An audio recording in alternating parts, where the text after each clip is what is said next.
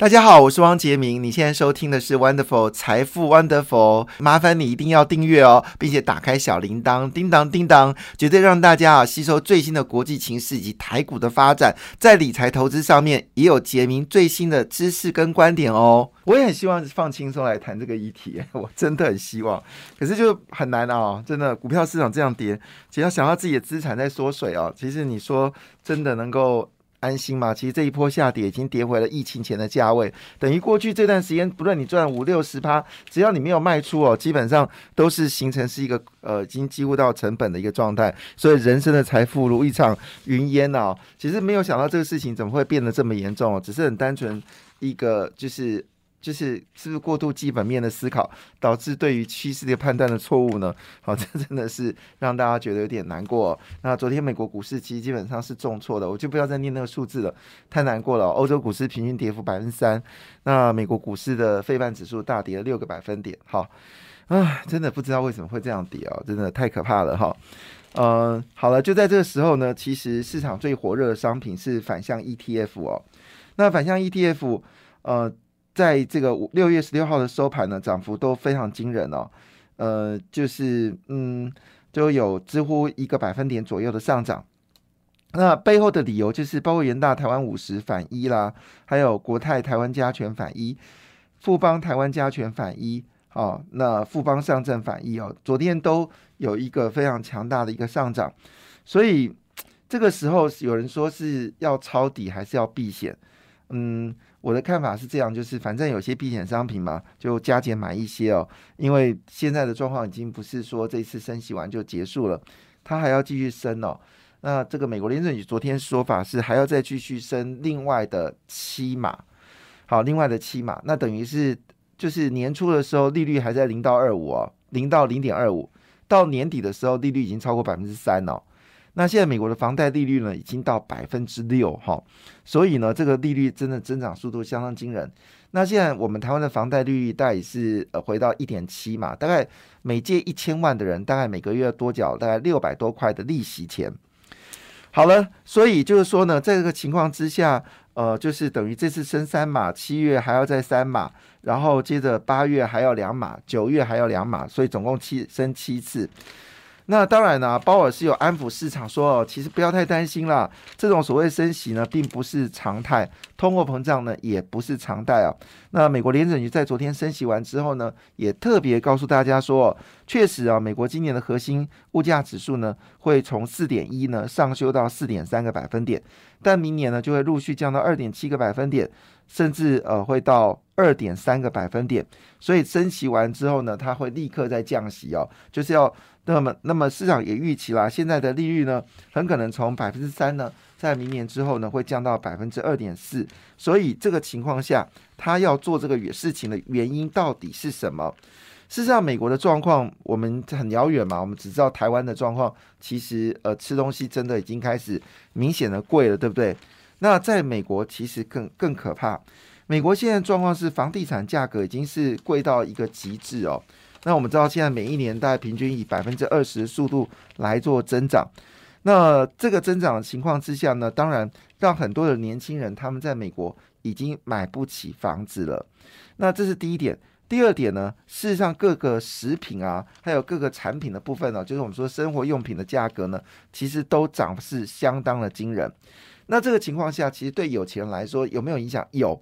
那我前阵看到则新闻说，其实美国的有钱人哦，在这波股市下跌当中呢，其实资产平均缩水高达高达百分之二十。那我们知道，这些所谓有钱人，就身家就一亿两亿美金啊，好三四十亿美金，三十亿美金你损你收水就是缩缩水了二十 percent，哎，那是多少钱呢？那将近六七千万美金的钱就这样不见了。呃，不知道让大家心情稍微安抚一点点吧，哈。可是呢，重点不在这里。重点是呢，有更多的这些所谓的所得并不是那么高的人，好，不要说他股票有损失了哈。那么事实上，在生活当中呢，他们一出门加油就已经受不了了，然后去买这个一般的这种所谓的生活用品，也看到明显的增长。所以这个情况下呢，如果不赶快迅速的用所谓升息的方式来压抑好内部的一个过度的房地产的炒作啦，或者是这个过度的一些投资啊浪费啊。那么你一定会造成就是美国更多的年轻人会很难生活。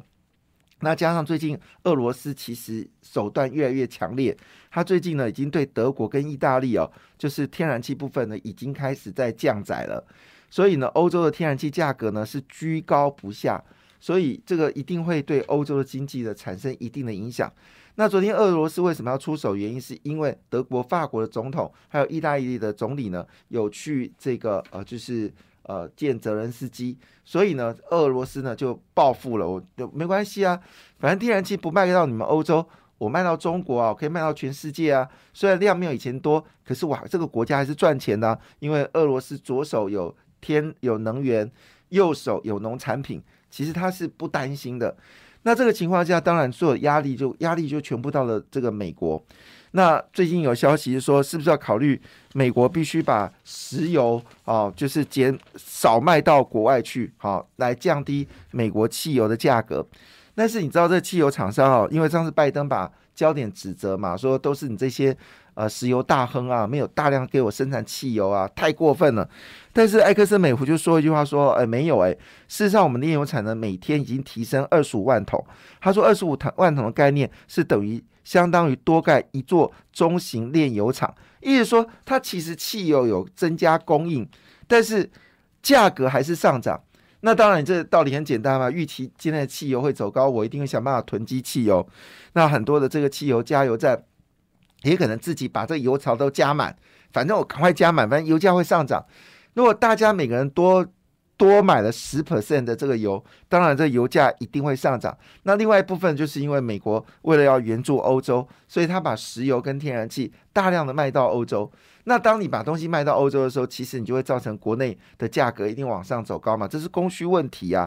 所以换个角度来说，这是一个非常难解的议题。我觉得。做一个执政者非常非常辛苦，真的是具有高度的 EQ 哦，还 IQ 来才处理这个事情。所以昨天美国就决定要升三呃三码了。那这个美国的联准局主席呢，他也说了一句话，说呃他也很清楚，其实这次的通货膨胀是输入型通膨，好是因为俄乌战争呢，是因为中国封城啊，好是因为这个嗯这个全球粮食危机啊，好基本上是属于就是输入型的通货膨胀。好，并不是本土，因为大家获利很高来买进，但也必须说一句话：这几年其实美国的房地产还有美国的这个物价、汽车都真的涨很多，所以这个情况下，他要先把内部的这个暴涨的情绪要压抑好，再来专心对付这国际间的情势。那这个国际的形势到底状况是如何呢？那当然，这个呃，这个美国联准主席就有说一句话，说他以目前为止来看呢，要让经济软着陆的困难度是越来越高。但美国联准局的药物呢的他的工作呢是要恢复物价稳定，所以决策声明也展现了抗通膨的强烈决心啊，就是一定要把美国通膨胀压到百分之二以下。那当然，你说百分之二以下有困难吗？事实上，以美日本来说，它通膨就是百分之二。台湾通膨呢，应该还下个月还会更高，但是呢，也是控制在大概三点三点呃三点三。那如果下下九月份呃，就是我们说的六月份的数据有在增加的话呢，大概也差不多是三点四三点五，跟二零零八年的。三点八八还是有段距离，好，但是因为很多人都有预期心理啊，就把房价炒高啊，然后把你的食品莫名其妙拉高。那当然这部分就是要靠你政府的决心，有没有办法去杀一儆百啊？这个这个是要看政府的一个决策了哈。那所以换个角度来说，利率最高很可能会到三点八个百分点。到了二零二四年呢，会降到三点四个百分点，甚至有可能在将来会降到三 percent 以下。所以最辛苦的时间点应该就是最近到七月份了哦。那昨天央行呢也特别说一下，今年 GDP 的成长率呢应该是没有办法保四了。那这个也是合理的被理解，因为毕竟我们内需市场。啊，相当的疲弱，特别是在整个观光啊、餐饮啊，还有大众物资，还有所谓的这个呃，就是我们说的这个，就是比较具观性的物价的上面，它确实已经产生影响。而内需占我们 GDP 呃高达百分之七十哦，所以如果内需市场疲弱的时候呢，当然一定会冲击到我们的经济增长。所以我们不能单靠政府支出啦、民间投资啊。也不能单靠进出口的差额。所以以这个角度来看呢，确实今年的 GDP 可能要保持的几率就不是很大了哈。那就要看。今年啊，这个疫情有没有更高速的一个开放？好，包括可能是开放国外人到台湾观光。可是这个事情，我相信一定会受到很大的打击啊！因为台湾人就这样子，他内心深处希望说：哦，我多一点多一点工作啊，我希望多赚点钱呢。可是如果说你今天会把人家引进来，像之前啊，万华阿公店就变成是因为这个呃，我们说的这些航空员，好，他们降低了所谓的住。居隔的时间就把这个责任放那边，然后舆论就大攻击陈时中，所以怕死啦。就是说，一方面，一方面你希望台湾经济好，更多人有工作啊，薪水能够增加，但另外一方面你的心态呢，就是那种中古世纪的心态，就是哦不行不行啊，你开放了会怎么样怎么样怎么样？好，即便我们现在其实疫苗已经打了八成。那即便这个我们现在确诊比例已经到十二个百分点，这样加总起来，其实我们已经已经达到集体免疫了。可是台湾的心态其实对于政府来说压力是很大的。好，所以估计的状况是这样子哦。就是呢，股债汇的部分来看的话呢，美元应该还是蛮强的，那应该会强势到下半年。但它有一个风险，就是如果美国的 GDP 真的表现的不如预期的话，美元还是有可能会跌哦。那另外一部分呢，就是对于台湾来说，因为央行只升半码嘛，哈，那另外就调高存准的比例一个百分点。那这个消息出来之后呢，其实好像没有任何新的房地产的管制哦。这个我倒是觉得。非常非常的意外。那美国呃不，这个台湾的央行是说，因为升息的效力已经发挥了，所以他不打算再做更多房地产的管制。好，看在新竹，我觉得是真的吗？是真的吗？从去年开始到现在，一直在所谓的就是压抑房地产。但我看到新竹的房地产是从四字头变五字头变六字头，我不会意外了哈，我不会意外，下半年到七字头。好不好？不会意外，真的。所以呢，这个情况下，到底问题出在什么地方呢？其实是很难解的。在这时候，我们谈股票其实是有难度的，因为这个顶着呃当呃暴大暴暴暴雷雨的时候，你就要撑伞；在屋檐下，你就要低头；好，在阳光下呢，你就要避开阳光。所以其实很难去对市场有多一点点的看法。那只能说一句话说了哈，呃。基本上，央行升这半码的意思，其实是放建商，啊，去放建商一条生路哦。所以呢，还有包括银行业，当然也是受惠者了哈。那今天呢，在这个《工商时报》呢，就介绍了三家公司哦，参考一下四家公司，分别是中鼎哈。那因为现在政府有许多的公共建设哦，那我们这次公共建设在国际竞争力也往前升嘛，那相信政府可能会积极加码。在所谓的绿能呃的建设，以及所谓的就是我们说的，就是大型的交通的运输，因为毕竟台商回来了，所以呢，中鼎就公布它的业绩非常可怕哦。它二零二一年哦，合并营收是七百零五亿，二零二零年只有五百五十五亿哦。那么未来一年呢，它海内外可以争取到五千两百。五十亿的按量哦，那么其中以天然气跟高科技为主，所以呢，中鼎呢昨天法说呢讲的是非常非常的好，以一个所谓的工程的公司，它的年成长率可以高达五十二点三九趴。我只能说，起立站好，你太强了哦。那另外呢，就是三洋。那么最近三洋股价呢，其实已经飙上去了哈。现在讲有点马后炮，其实我一直想要讲这家公司了哦。那当然，主要原因是因为它的汽车、机车卖得非常好。据了解，三洋经机车又卖到全台湾第一名了。那好像比这个呃，就是。比这个呃光阳还要更厉害。那更最近呢，又把这个新丰的闲置资产哦开始做处分，那利益入账哦。那最近股价呢已经开始涨到三十三块六。那主要是外资大买了五千零八十张哦。那外资持股比例呢已经超过百分之十了，投信也加码，但是它已涨上去了，就是从二十二十八块钱涨到了三十三块六。但是呢，这资产类股呢也就意味着是不是台肥？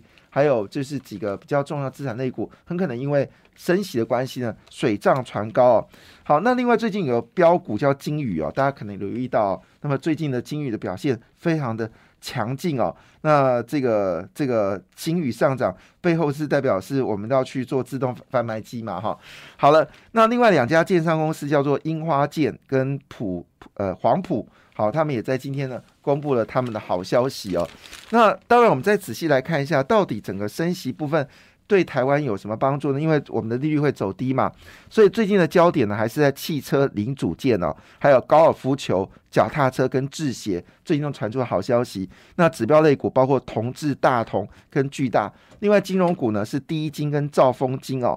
那内需部分呢，统一的股价昨天上涨，金华美食 KY 也表现的不错。那其中最关键的是什么呢？就是医疗、生技医疗，宝瑞、耀华医跟泰福哦都有不错的表现哦。感谢你的收听，也祝福你投资顺利，荷包一定要给它满满哦。请订阅杰明的 Podcast 跟 YouTube 频道财富 Wonderful。哦感谢，谢谢露拉。